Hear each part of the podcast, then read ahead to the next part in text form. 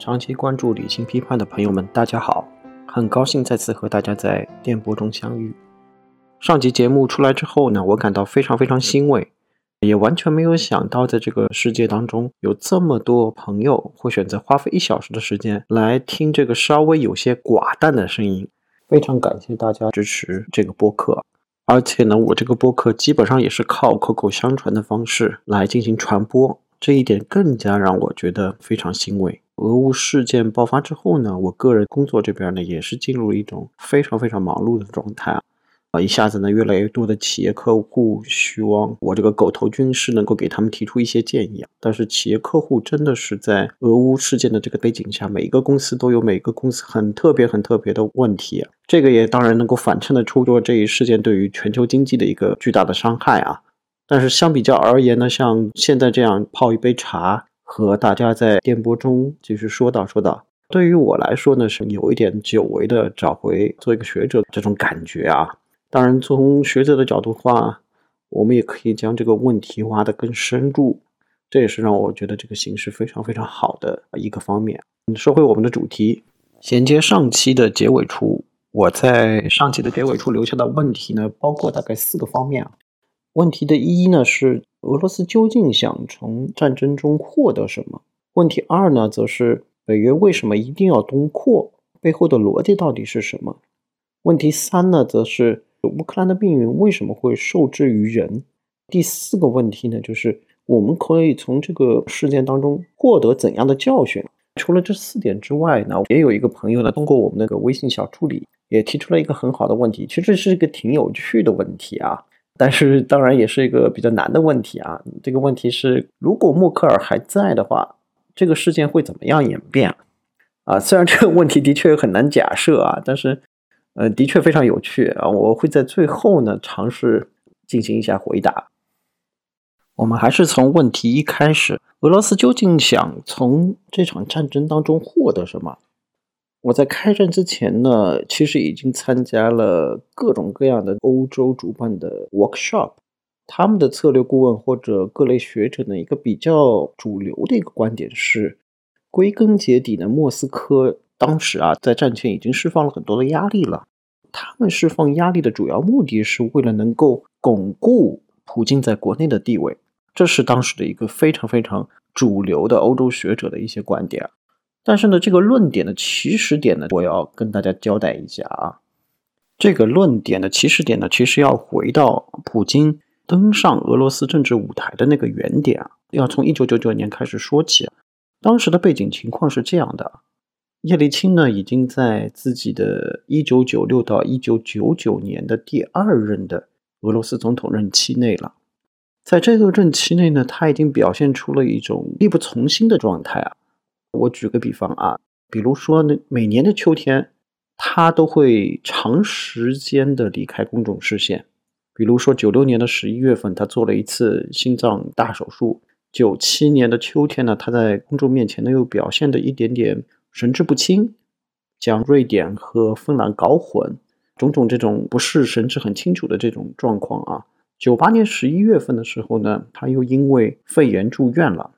到了九九年的一月呢，又因为溃疡住院了。再过了十个月之后呢，他又再次入院了。所以，他当然呢，在当时也已经开始布局自己未来总统的接班人了。但是，这个整个过程呢，也并没有这么简单。他是先后排除了很多人，包括哪些人呢？比如说是九六年八月份，有一个与车臣促成了和平协定的重要的将军，这名将军呢，叫做列别德。他一开始呢也挺喜欢这个列别德将军，因为他居功至伟嘛，就是达成了和平协议。但是渐渐的又发现列别德呢有那么一点点功高盖主的感觉，所以民调各方面呢他的窜的也非常快，所以这个人呢就被排除了。后来呢他又排除了，比如说寡头们非常支持的一个人物，叫做切尔诺梅尔金。九八年五月份开始呢，他又开始启用了三十五岁毫不知名的基里延科。但呢，又在三个月之后呢，因为全球金融危机的缘故呢，就罢免了他。然后到这一年的秋天呢，他又启用了中间派的普里马科夫。可是到了九九年的五月份呢，普里马科夫又被罢免了。当时评估人士呢觉得，就是可能原因是因为普里马科夫的民调呢，到了这个时候已经高于了叶利钦，而且普里马科夫任职期间呢，是俄罗斯第一回要对腐败这个问题进行严肃处理的总理。在这之后呢，叶利钦又用了大概三个月的斯捷帕申，但是到八月九号呢，又把他给免职了。在一周之后呢，普京就被任命为了俄罗斯的新总理。然后呢，这个旋转门总算停止开始转动了。叶利钦为什么是选这么一个人呢？其实呢，当时的普京的知名度还不是特别高。他选普京呢，可能的原因呢是两个方面。一个方面呢，就是发现呢，普京这个人呢，其实跟寡头们也有着一定的联系，但是呢，与寡头们之间的联系呢，和叶利钦与寡头们相处的方式非常相似。叶利钦是怎么跟寡头们处理好这种关系的呢？某种意义上呢，他就是在不同的寡头之间进行摇摆，但是呢，从来不被任何一方或者任何一帮的寡头所绑束。但是呢，当时呢，和普京差不多年龄段的同辈的年轻人呢，他们的成长轨迹当中呢，往往是依赖于一个或者一帮寡头的，而只有普京呢，是跟叶利钦是非常相似的，他是某种意义上能够是在不同的寡头之间进行游戏的人。第二点呢，则是因为叶利钦呢，觉得如果是由普京来接班的话呢，他退休的生活也有一定的保障。既然看中呢。余下的问题就是如何把普京这个人呢打造成一个受公众欢迎的人物。因为站在一九九九年的八月份来看的话，如果是在次年的六月份进行公平选举的话，那么之前被叶利钦罢免的普里马科夫或者当时的俄共领导人久加诺夫才是真正的一个级别的竞争对手。当时呢，在民调上来说呢，普京的排名可能只能排到第五名，不是这两个人的对手。但是呢，当时呢，的确发生了一个非常巨大的转折，也就是呢，在一九九九年的九月五号，普京被任命为俄罗斯总理一周之后，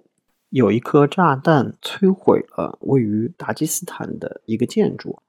这个建筑当中呢，居住着俄罗斯驻达吉斯坦的官员和他的家人。此次事件呢，导致了三十人的死亡。随后呢，从九月九日至十六日，两座位于莫斯科、一座位于伏尔加顿斯克的工人阶级公寓也受到了爆炸的袭击，共计死亡人数在二百四十三人。这几个案件呢？被认为是呢车臣抵抗武装的责任，这一下子呢在俄罗斯就创造了一种类似于歇斯底里的气氛，公众情绪呢立刻改变，从渴望忘记车臣问题转向了向彻底黑暗的车臣复仇的急切愿望。当时的车臣那边的情况是怎么样的呢？其实呢，叶利钦一九九四年十二月决定对车臣实施军事打击。是刚才提到的那位列别德将军，最终在一九九六年通过谈判的方式结束了战争。表面上看，好像这个问题实际上是得到了解决。但是呢，俄罗斯军人在九四年到九六年之间战争初期败在车臣人手下，这让俄罗斯军队呢也非常蒙羞。战争的结束呢，虽然给了这个已经在苏联崩溃的时候独立出去的共和国某种意义上第二次独立的机会。但是呢，作为一个拥有悠久的战争历史的小民族啊，车臣人也许能证明自己可以组织起来在军事上击败俄罗斯人，但他们却无法在俄罗斯九六年撤出车臣之后，为自己建立一个可以维持下去的国家。这个当中呢，就涉及到了很多的具体的事情。我举一些比方，比如呢，九六年选举出来的领导人呢，很快丧失了对地方宗教首领和军阀的控制。这些人呢，后来就从事绑架、走私和抢劫等犯罪活动。同时呢，这个地区呢也受到了来自很多中东地区势力的渗透，甚至还在九九年的八月呢发动了对毗邻的达吉斯坦的入侵，结果呢被对方的民兵组织给赶了回来。到了九九年的时候呢，许多观察家呢就认为，大多数车臣人出于对法律和秩序的绝望，已经准备接受这样一个地位，即。车臣成为俄罗斯联邦一个半独立的共和国的这样的一个地位，所以呢，在发生了这几起的爆炸事件之后啊，回到俄罗斯这边呢，普京呢发誓要彻底解决车臣问题。然后呢，他在一九九九年的九月二十四日就决定空袭车臣。然后呢，同年的九月三十日发动了地面进攻，部队呢最后呢占领了车臣的首都。然后呢，普京在俄罗斯的民调就一路飙升上去了。俄罗斯人自己的感觉是怎么样的？俄罗斯人觉得，终于有一个被人们视为可支撑这个国家，并且击退他们敌人的领导人出现了。之后呢，普京的个人的形象呢，与硬汉这个形象也进行了绑连。当时作为叶利钦的第二个任期是在两千年的夏天才到期，总统选举本应该在六月举行的，但是呢，因为普京的声望的快速的升高，使这个计划就发生了改变。一九九九年九月份的时候呢，久加诺夫的总统民意调查是排在最前面的，普利马科夫呢落后的不算太远，而普京呢只以百分之五的支持率排在第五。然而，随着普京崛起以及其强硬领导人形象的逐步建立，他的民调支持率扶摇直上，而所有其他对手都相应的下降了。到了十二月的时候，普京的民调已经有了百分之四十的支持率，比任何其他一位候选人都多出了一倍以上。叶利钦意识到，这个时候已经相对较为成熟了。虽然呢，车臣战争一开是受欢迎的。但占领车臣首都，并不意味着车臣反抗就结束了。一场持久的游击战争呢，已经若隐若现了。而俄罗斯的伤亡不断，因此呢，也许到原计划的两千年六月大选时呢，会将民意发生一个扭转。普京总理呢，也许会因为战争久拖不决而受争议。所以呢，叶利钦在新年前夕呢，就决定辞职，使得普京成了俄罗斯的代理总统。这给普京带来了任职上的优势。虽然总理的官职呢纯粹是一个政治职务，但是总统的官职呢却有一种沙皇式的分量。俄罗斯人呢出于对国土上的官方统治者的长期尊崇，现在呢就会相应的比较也爱上普京了。同样重要的是，叶利钦的辞职意味着在现行宪法下，总统选举可以早于来年的六月进行。最终呢，宣布的时间呢是两千年的三月二十六号就进行了总统选举。这不仅降低了民众对战争的情绪在选前出现转变的可能性，而且给反对派候选人留下来的追赶时间也已经所剩无几了。最后的结果大家也都看见了，普京呢就顺利的成为了总统，然后呢又做了总理，然后呢又做总统。反正呢，他这么多年来呢，进入新千年之后呢，他就一直是俄罗斯主要的领导人。我们再说回到上面提到的欧洲人在此次战前的主流看法啊，他们认为莫斯科释放压力的主要目的是为了能够巩固普京在国内的地位。这种思路的来源呢，其实就来自于这样的记忆源头。当然，这种想法一定也是非常好销售的。大家仔细想啊，这一类的想法绝对都是属于易于销售或者易于被接受的。一来呢。这是一个浅显易懂的好故事，老百姓喜闻乐见又方便传播。二来呢，谁都能聊上两句，谁也能通过这个通道呢进入到国际关系的讨论当中来。三来，这样的说法呢，能够显现得出，能将这个故事道来的人呢是高于老百姓的水平的，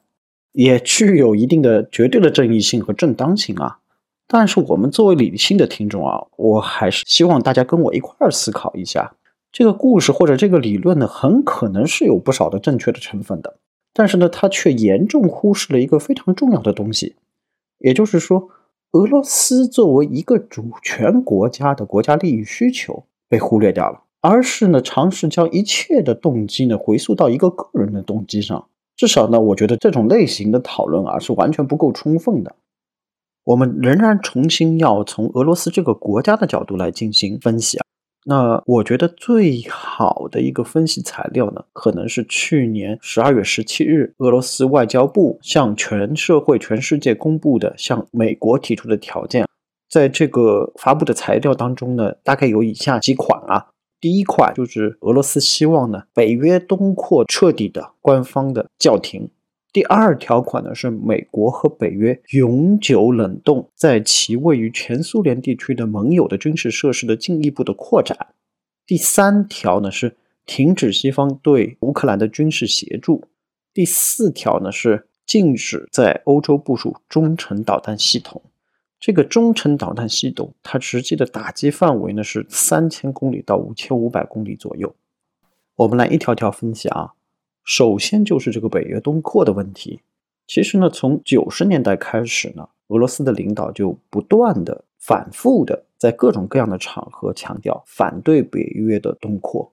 但是呢，北约其实一直试图在东扩啊。普京本人作为俄罗斯的领导人，已经经历了差不多四次的北约东扩。一九九九年，波兰、匈牙利和捷克加入了北约。两千零四年，罗马尼亚、保加利亚、拉脱维亚、立陶宛、爱沙尼亚、斯洛文尼亚和斯洛伐克加入。二零零九年，阿尔巴尼亚和克罗地亚。二零一七年的黑山，以及二零二零年的北马其顿。除了一九九九年的时候，普京还不是总统之外，其他的剩余四次都是普京作为俄罗斯的最主要的领导人而亲自亲历的。除了北约这些通扩的条款之外，回溯这段历史，俄罗斯其实还不得不接受华盛顿从一系列的条约当中退出。这些条约包括哪一些呢？比如反弹道导弹条约、中程导弹条约、开放天空条约。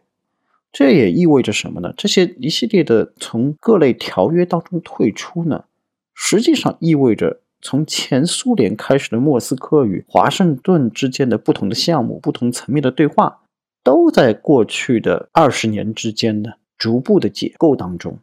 我们一起试想，北约的东扩，外加华盛顿从这些条约中不断的退出，这不得不让莫斯科联想：如果乌克兰也加入北约体系之中的话，那北约也自然获得了在乌克兰境内部署美国导弹的权利。那么这些导弹很有可能五至七分钟就可以打到莫斯科。试想一下，这是对于任何一个主权国家的国家利益而言，这都是不可想象的。所以有一种说法是，乌克兰是俄罗斯国家安全的一张重要底牌，其实指的就是这个意思。另外一点呢，我觉得也非常重要的是，我在上集的时候已经回溯过整个乌克兰和俄罗斯的关系史。在上集中，我也已经强调了，从十七世纪的佩列斯拉夫城下，到后面的略要那本书，再到十八世纪乌克兰小俄罗斯这个思潮的出现和崛起，再到十九世纪罗曼诺夫王朝帝国的教育大臣乌瓦洛夫明确提出了新的俄罗斯帝国身份认同的几大基础：专制体制、东正教信仰和民族，包括乌瓦洛夫所谓的民族。并非是指泛指，而是指整个俄罗斯民族。他所指的这个民族呢，是由俄罗斯人、乌克兰人和白俄罗斯人共同组成的，更加说明思想上基于这种微妙的关系，乌克兰也的确是俄罗斯国家利益的重要底牌。另外，还有一点是非常重要的，我比较少在媒体上看到的一点是，大家如果自己去翻阅世界地图的话，立刻就会明白。其实，如果缺少了乌克兰这一块的话，俄罗斯本质上来说已经很难被称为是一个欧亚国家了。而更大程度上来说呢，它其实就是一个亚洲国家。所以呢，基于这些所有的逻辑的推理，所以我在开战前的一月份的时候，我就评估说，战争打开的方式很可能是俄军很可能希望在尽快去人之兵之后，不断要求进行谈判。最终达成俄罗斯方面满意的政治条款之后，快速撤离。因为现代战争的这个背景情况下，如果你长期占有乌克兰的所有城市，在经济上其实际上也是过于浪费了。而且呢，俄罗斯的军事行动呢，很可能是非常具有惩罚的性质，可能会将乌克兰政府、乌克兰军队的建制。重要的基础设施以及具有乌克兰民族意识的建筑物进行清毁，并且呢，乌克兰的洲际导弹和防反武器系统研发能力也将会被彻底的清除。所以，基于这些情况呢，其实呢，乌克兰应该以自身的中立化作为谈判的目标，可能是一个比较好的结果。这也可能使乌克兰自身摆脱任人摆布的困境。当然，乌克兰要为这个中立化，可能需要放弃不少东西。当然，我个人觉得是，如果一个国家要能够首先摆脱受制于人的困境，可能在当下才是最为重要的。我花了大约二十分钟的时间，呃，来回答我们的第一个问题啊：俄罗斯究竟想从这场战争当中获得什么？由俄罗斯的目的呢？其实我们可以继续展开过渡到我们的第二个问题和第三个问题啊。第二个问题是北约为什么一定要东扩？背后的逻辑到底是什么？而第三个问题呢，是乌克兰的命运为什么受制于人？这两个问题呢，其实是互相绑定的，我会放在一块儿进行回答。在分析这两个问题之前呢，我想先在此插播一条感谢，我想特别感谢两群朋友。第一群朋友呢，是我们的后期老师们。上一集节目呢，作为我们这个补课的第一期节目的，我们完全是在摸黑探索的阶段。我们的老师们呢，也承担了很大的时间以及摸索上的压力，所以呢，第一集作为试播集能够成功上线，真的是非常非常感谢我们的后期老师们。第二群朋友呢，是在听完我们的节目之后呢，感觉特别好，并且通过 show note 或者下方的链接，或者直接加入我们小助理微信的方式，为我们资助一杯咖啡的朋友们，我们也非常感谢你们。没有做过播客的朋友，可能还不知道做一期播客所需要花费的成本。特别是我希望帮助过我的后期老师们，也能获得播客市场当中比较好的待遇。从小的说，是尊重他人的工作；从大了说呢，这样也可以推动整个行业进入一个良性的循环。所以在此呢，也要特别特别感谢这些听完我们的节目，仍然资助我们一杯咖啡钱的朋友们。是你们的帮助，使我们这样的小节目可以得到可持续的发展。我们继续回到我们的主干问题啊，北约为什么一定要东扩？背后的逻辑到底是什么？以及乌克兰的命运为什么受制于人呢？其实这两个问题的答案是一体的啊。有一位出生于华沙的波兰裔的美国战略家，他的名字可能有不少朋友耳熟能详，他叫布热津斯基。他也是卡特总统任美国总统期间的国家安全顾问。他在二十世纪九十年代其实已经为我们揭晓了这两个问题的答案。布罗辛斯基呢，将欧亚大陆上的重要国家呢分成两种，一种呢被他称为是活跃的地缘政治棋手，是指有能力、有民族意志，在其国境之外运用力量。或影响去改变现有地缘政治以及影响美国利益的国家，另外一种呢，则是地缘政治支柱国家。它的重要性呢，不是来自于他们的力量和动机，而是来自他们所处的敏感地理位置以及他们潜在的脆弱状态对地缘战略棋手行为造成的影响。更具象化的说呢，就是说，有可能这些国家呢，是因为自己的地理位置，决定了这样的国家只能起到防卫屏障的作用。我们继续细细的剥开他的理论来看啊，他认为这个世界上有五个重要的地缘政治棋手，分别是呢法国、德国、俄罗斯、中国和印度。同时呢，他也认为，虽然英国、日本甚至印尼是十分重要的国家。但是呢，他们并不具备棋手的资格。我们再来看，刚刚说过两个概念，一个是叫地缘政治棋手，一个是叫地缘政治支柱国家。地缘政治支柱国家很有可能成为地缘政治棋手的一个屏障。他认为呢，五个世界上最重要的地缘政治支柱国家是乌克兰、阿塞拜疆、韩国、土耳其和伊朗。而土耳其和伊朗呢，甚至可以通过自己的努力跃升成为地缘政治棋手。但是这又是另外一个故事了啊！我们还是回到这个乌克兰的问题上。其实，在九十年代的时候，老布已经认为乌克兰是一个地缘政治支柱国家，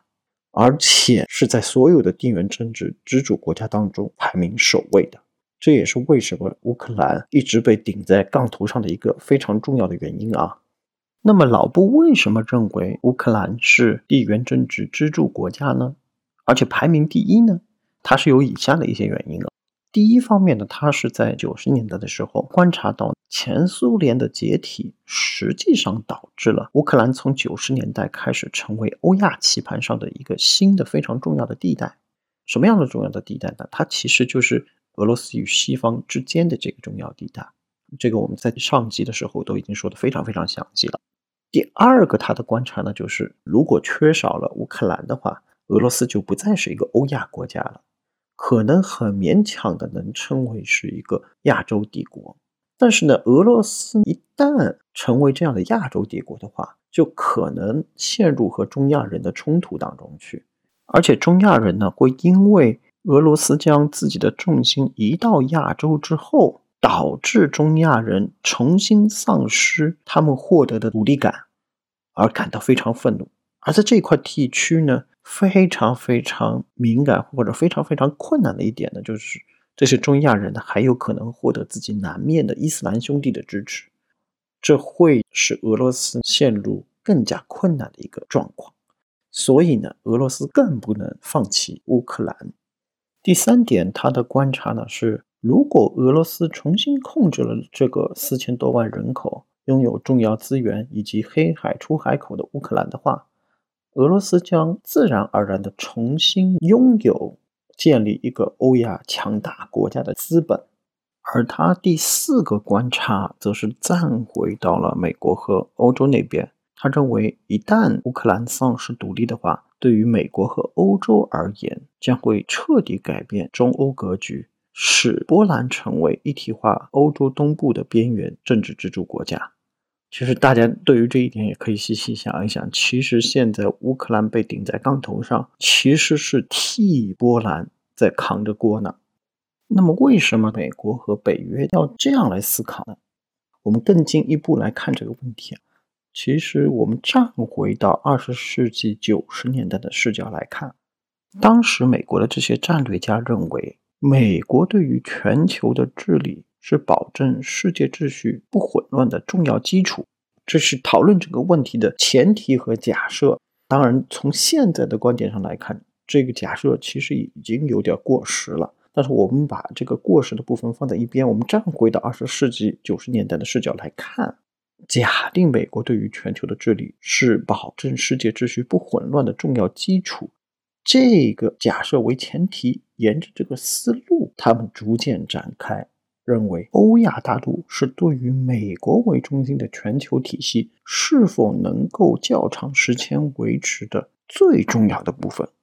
因为一旦控制了欧亚大陆，实际上从地理上也就控制了非洲，并且呢，欧亚大陆占据了全球人口的百分之七十五。欧亚大陆的国民生产总值也占到了世界总额的百分之六十，世界已知能源的四分之三都在欧亚大陆上。从另外一个角度上来看，世界上两个人口最多并有意谋求地区霸权或者全球影响力的国家，也都是欧亚国家。所以在政治上或者经济上，对于美国的首要地位能提出挑战的国家，也都是欧亚国家。欧亚国家加在一起的力量，其实实际上是远远超过美国的。对美国来说，幸运的是，欧亚大陆太大了，无法在政治上形成一种整体。老布的理论呢，将欧亚视为一个大棋盘，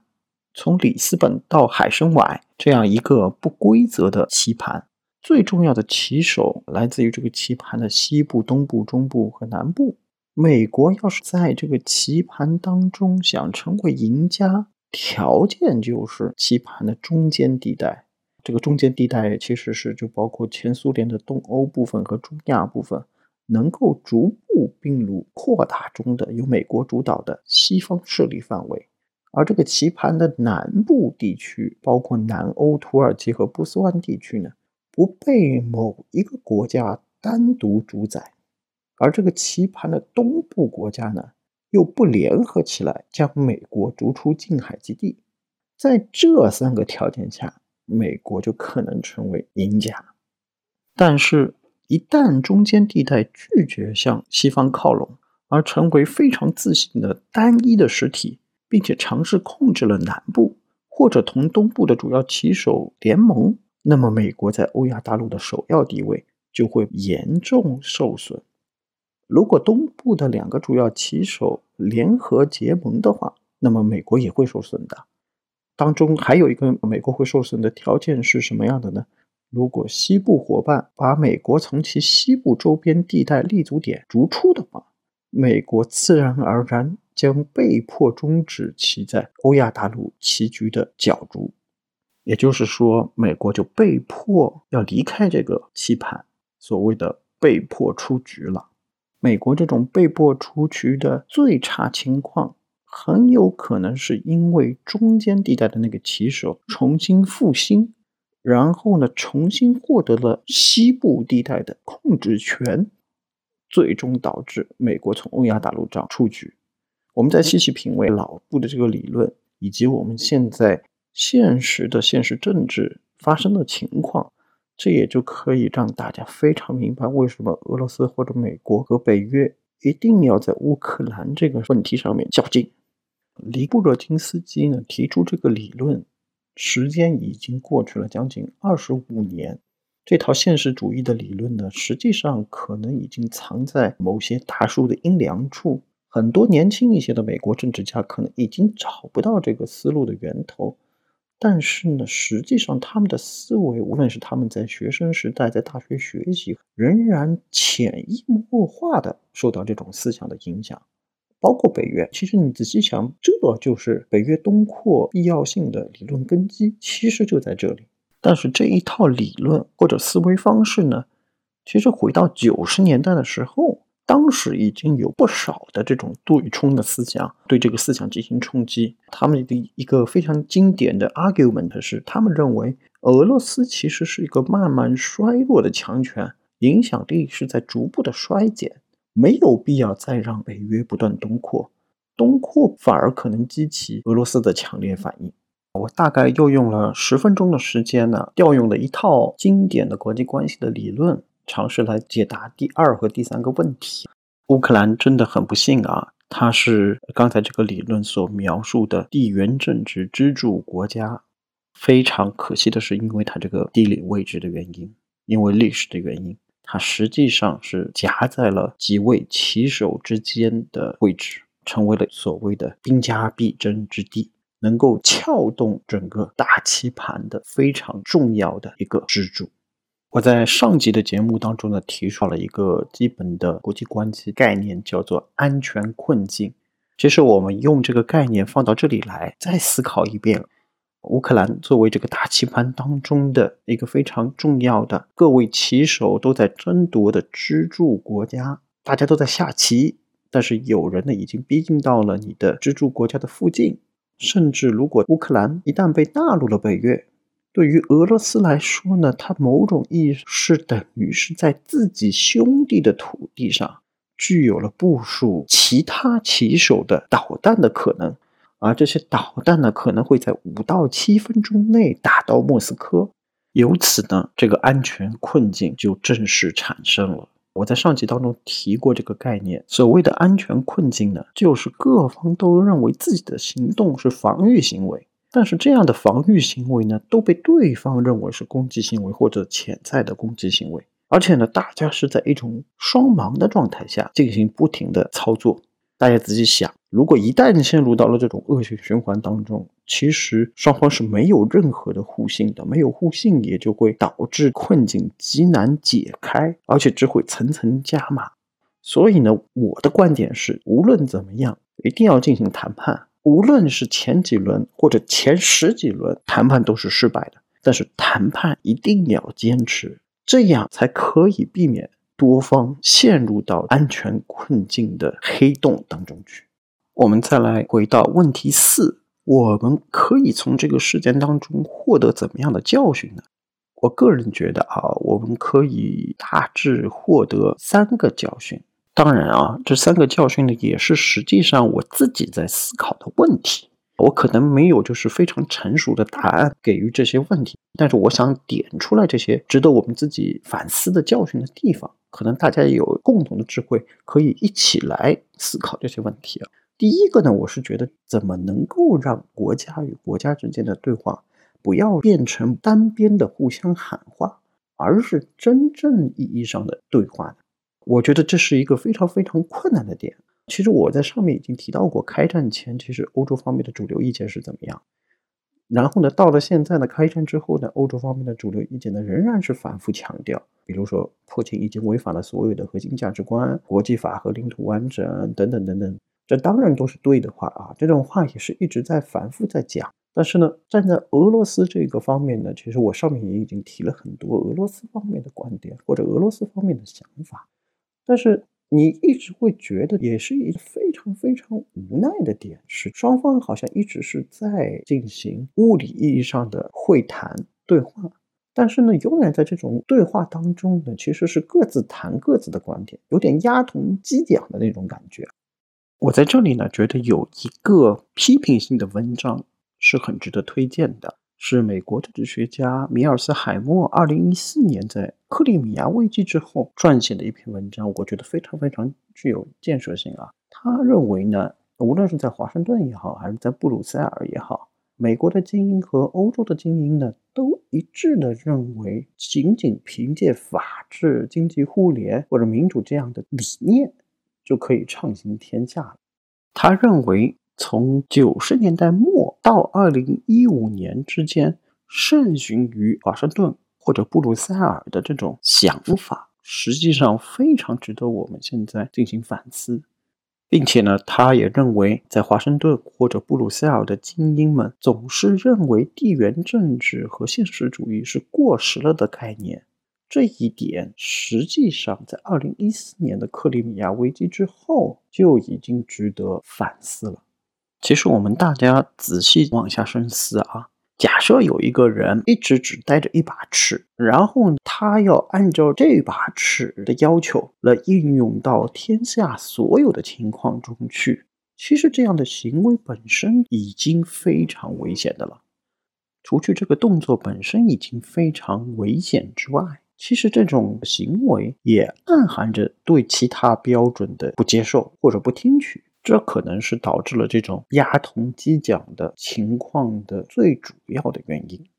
但是回到这个教训本身来看，反渗到我们自己外交工作当中，怎么样来做好沟通这方面呢？其实，在实际层面上来说也是非常难的。包括我们其实在过去的几年当中呢，也遇到了同样的问题。我觉得可能我没有很好的答案来解决这个问题啊。但是我可以提供一个思路，我自己的实际工作当中呢，我发现呢，可能青年交流可能是一个比较好的破局的方法，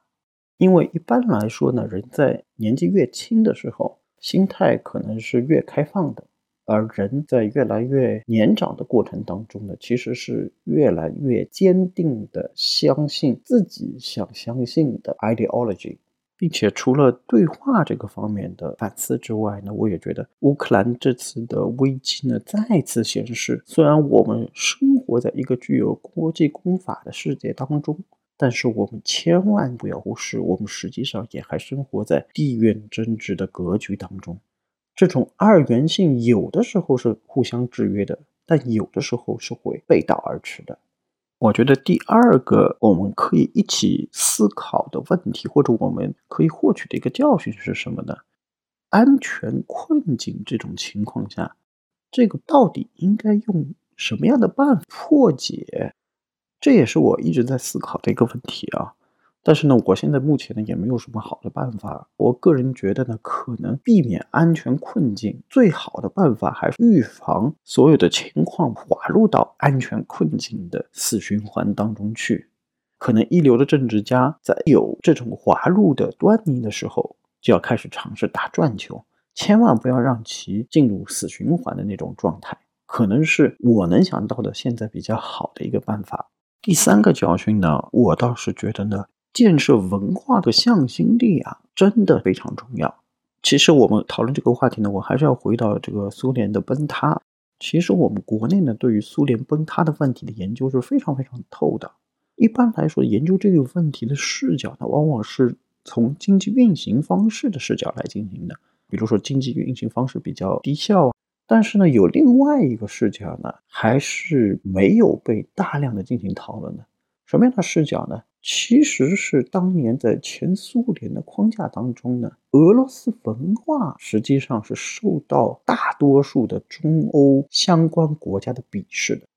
因为中欧人认为啊，苏联的存在是使得他们与他们的哲学和文化上的故乡，也就是西欧及其基督教宗教传统的分离。中欧人甚至往往认为他们在受一个文化上比他们低的民族的统治，所以逐渐的也就导致了占苏联人口百分之五十的非俄罗斯人最后拒绝了莫斯科的统治。非俄罗斯人在政治上逐渐觉醒，意味着乌克兰人、格鲁吉亚人、亚美尼亚人或者阿塞拜疆人开始将苏联视为一种外来帝国的统治，并且他们还认为统治者的文化并不比他们高。外加帝国在政治上生来就是不确定的，因为下属的单位几乎总是希望拥有更大程度上的自治。而且这些反对派精英几乎总是抓住机会采取行动，以取得更大程度上的自治。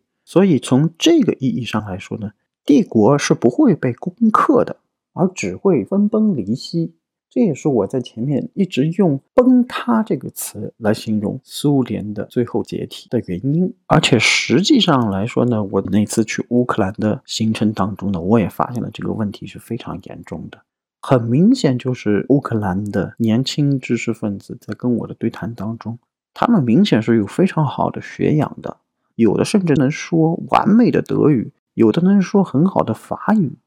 但是他们对于俄罗斯的文化是有着一种不屑的感觉。所以啊，这个文化的向心力啊，文化的高地啊，真的是非常非常重要的一个东西。我们最后来到网友提问的这个非常有趣的问题啊，如果默克尔还在德国总理的位置上的话，这个世界会怎么样演变啊？我觉得提出这个问题的朋友啊，如果要是去问其他的学者或者老师的话，很有可能收到的答复是啊，现实政治没有假设之类的答案，或者怎么样啊？但是在我这儿呢，我还是尝试来回答一下您的问题。首先呢，其实，在二零二一年十月，我在有台录制的关于默克尔的节目当中呢，已经说过，国内呢要知道，舒尔茨上台之后呢，并不会立即而且必然的获得默克尔在欧洲的影响力。没有想到这么快啊！某种意义上，这个论断获得了验证。当然，给舒尔茨上台适应的时间也的确非常短，这点我们也要必须说清楚。再者呢。我觉得默克尔呢是那种典型的自己内心有理想主义标准，有那把尺，但是呢也非常清晰的了解现实主义的状况，而且绝对不会在做关键选择的时候，只是简单跟着民意走，或者被民意推着走，或者只是单纯按照心中的那把尺来走的人。他是能够将很多的点平衡的非常好的人。第三句话呢，我想说的是，其实，在开战之后不久呢，我已经在我的豆瓣、微博都叫理性批判这个上面分享过，我仍然相信一流的政治家在这个时代是能够尽量避开镁光灯，但是却能在国际危机出现的时候，用好自己的人格魅力、私人网络、良好的多边口碑、灵活的身段以及一种坚稳的心态。促使危机多方坐下来进行闭门会议，通过谈判的方式来稳住危局，甚至达成妥协的人。希望这个答案呢能够让你满意。今天的主干问题呢，我就回答到这里。但是呢，我还有几点需要补充。就如果听众朋友们对从叶利钦到普京上台的这段过渡时期还有进一步兴趣的话，这也是我在今天的博客的第一部分花了一点时间进行盘点的部分。大家如果感兴趣的话，可以去翻阅一本书。这本书的书名叫做《从戈尔巴乔夫到普京的俄罗斯道路》。这本书呢，已经由中国人民大学出版社二零一五年出版了，还是非常值得一读的。如果大家对于这一段转换时期的历史比较感兴趣的话，如果大家对于上面提到的布热津斯基的思想有进一步了解的兴趣的话，我推荐大家去读他的一本专著，这本专著叫《大棋局》。这本书呢是一九九七年的时候英文出版的，但是随后不久呢就由上海人民出版社翻译出版了。我个人觉得呢，其实老布的思想呢，到今天为止呢还是非常非常值得玩味的。为什么？我给大家补充两点。第一点呢，就是其实国际关系当中呢是有很多的理论的，但是理论这个东西呢，我建议呢普通的听众呢不要去钻太深，没有必要啊。我个人觉得，越好的理论其实结构应该是越简单，但是同时对于现象的阐述性呢是越强的。为什么让大家不用去对国际关系的理论钻太深呢？因为除了经典的国关理论之外呢，理论本身还在不停的发展。但是这个发展的趋势呢，却是越来越中层化，越来越细节化，可解释的区间呢却越来越小，结构呢却越来越复杂。一般听众呢，其实只要把握好那几个经典的理论就可以了。我应该在以后的节目当中呢，通过时事这个入口，给大家逐渐的介绍这些思想。第二点呢，是老布的这个书里面阐述的理论呢，虽然已经是二十五年之前的了。但是你会发现呢，它至今能阐述很多现在的现象，所以呢，这个理论呢具有长期性。我可以提供另外两个小的信息，能够佐证他的理论仍然具有比较强的有效性啊。比如他在《大棋局》这本书里面，他就预见到了英国会对欧洲大陆越来越疏离，这个其实与后来 Brexit 的现实情况呢，也是某种意义上是吻合的啊。第二个。他也在他的这本书里面呢预见到了美国的国力可能会在二零一五年左右逐渐开始缓慢的衰落。重新描述一下，必须要非常明确的说清楚，是缓慢的衰落啊，这是一个渐进的过程啊。但是现实实际情况当中，二零一三年、一四年之后的实际政治的情况，美国政治的情况。的确，又有一点点验证了他在九十年代就提出的这一套理论。所以，从这两个补充信息当中来说呢，我觉得布热津斯基的理论以及他在这本专注大棋局当中的很多描述呢，对于现在的我们仍然有一定的时效性。另外呢，我也想预告一下下一期的内容啊，我想在下一期的节目当中呢，给大家说一说。在二十世纪呢，其实人类已经出现过了一次类似于现在这样的危机啊。我想将这个危机的前因后果，以及后来多方是怎么进行努力让这个危机进行降级的，把这个整个一段的事情呢，能够做成一集播客，能够给大家仔细的来分析一下、讲解一下。但是因为呢，我目前工作呢的确太忙碌了。就在录制今天这期节目的晚上呢，我还刚打完两三个小时的电话啊，所以就是我尽量保证下一期的节目呢，大概两周之后上线。以后的节目呢，也尽量保持呢是双周更新的节奏。我也希望呢，这种双周更新的方式呢，可以使我用更好的质量来让大家在这一小时安静的听的过程当中，获得的信息是足够充沛的，足够有营养。如果您要关注我们节目准确的上线信息，或者与我们进行互动的话，烦请大家关注微博“理性批判”，头像是歪头机器猫的账号啊，这就是我个人的账号。或者通过添加微信小助理加入我们的听友群，微信小助理的微信号是 landlord 横杠 class。我重复一遍啊，landlord 横杠 class。翻译成中文，大家可能都知道了，这就是地主阶级的意思哈。啊，跟大家开个小玩笑啊。然后呢，这些所有的具体的联系方式呢，大家可以都在下方的这个 show note 里面找到信息，以及我们仍然非常希望大家能够通过资助我们一杯咖啡钱的这个方式来资助我们节目未来的可持续发展。资助链接呢，也能在 show note 当中找到，或者呢，通过添加微信小助理的方式。也是可以的。最后啊，如果大家觉得这个节目都做得还不错的话，热烈欢迎大家转发给自己的亲朋好友，以及呢多多的在节目下方的点赞和评论，这样也能让节目在小宇宙的世界当中呢被更多的朋友看到。最后的最后啊，我还是想要反复强调那句话：战争是一种非常恐怖的解决政治问题的方式啊，而且呢，往往最终还会滋生新的问题，甚至仇恨，特别是在东欧这片土地上。所以呢，在这场战争当中呢，命运多舛的在乌克兰这片土地上的人民呢，是极为值得同情。最后的最后的最后啊。啊，真的是最后了啊！请允许我用上一集节目当中的说过的一句话来作为两集的结尾。这次的危机呢，使我们非常难得的可以对国际形势以客观第三方的角度开放讨论，请大家务必珍惜这样的机会，一定要尝试用历史和理论的框架，多方面的来看待和理解这个危机，尽量不要用流行的化繁为简的方式来理解这个复杂的问题。国家与国家之间的矛盾都是经久日常形成的。我们要努力一起来尝试掌握其中的脉络，而尽量不要尝试呢将讨论引入到简单的赞扬、批评或者甚至是站队上面去。谢谢大家的收听，祝大家一切顺利。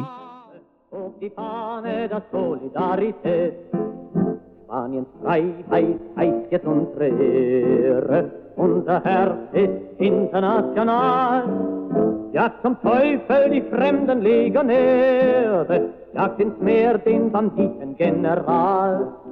Jagt zum Teufel die fremden Legionäre. Jagt ins Meer den Banditengeneral. Träumte schon in Madrid sich zur Parade. Doch wir waren schon da, er kam zu spät. Torres internationale Brigade, hoch die Fahne der Solidarität. Orbe internationale Brigade, Fuochi pane da solidarietà.